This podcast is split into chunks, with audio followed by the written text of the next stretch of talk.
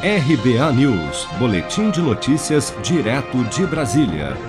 Questionado sobre a compra de mais de 80 mil cervejas, além de conhaque e uísque 12 anos pelos militares no ano passado, o ministro da Defesa, Walter Braga Neto, afirmou nesta quarta-feira, durante audiência na Comissão de Fiscalização Financeira e Controle da Câmara dos Deputados, que recomendou às Forças Armadas que evitem comprar bebidas alcoólicas com dinheiro público e ressaltou que hoje em dia, quando há confraternizações, a bebida é paga com o dinheiro dos próprios militares. Vamos ouvir.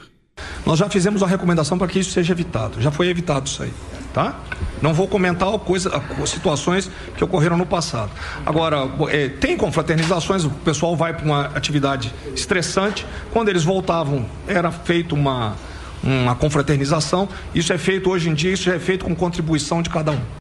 Segundo o deputado Kim Kataguiri, do Democratas de São Paulo, ao ser questionado sobre a compra de tantas bebidas alcoólicas, o Ministério da Defesa declarou que as bebidas foram consumidas em 2.948 eventos no ano de 2020, com uma média de mil pessoas por evento.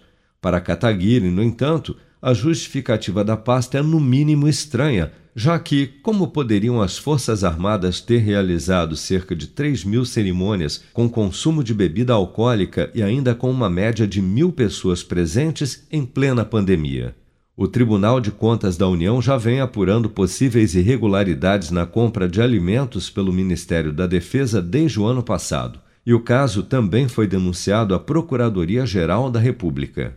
Você está preparado para imprevistos? Em momentos de incerteza como o que estamos passando, contar com uma reserva financeira faz toda a diferença. Se puder, comece aos pouquinhos a fazer uma poupança. Você ganha tranquilidade, segurança e cuida do seu futuro. Procure a agência do Sicredi mais próxima de você e saiba mais. Sicredi, gente que coopera cresce.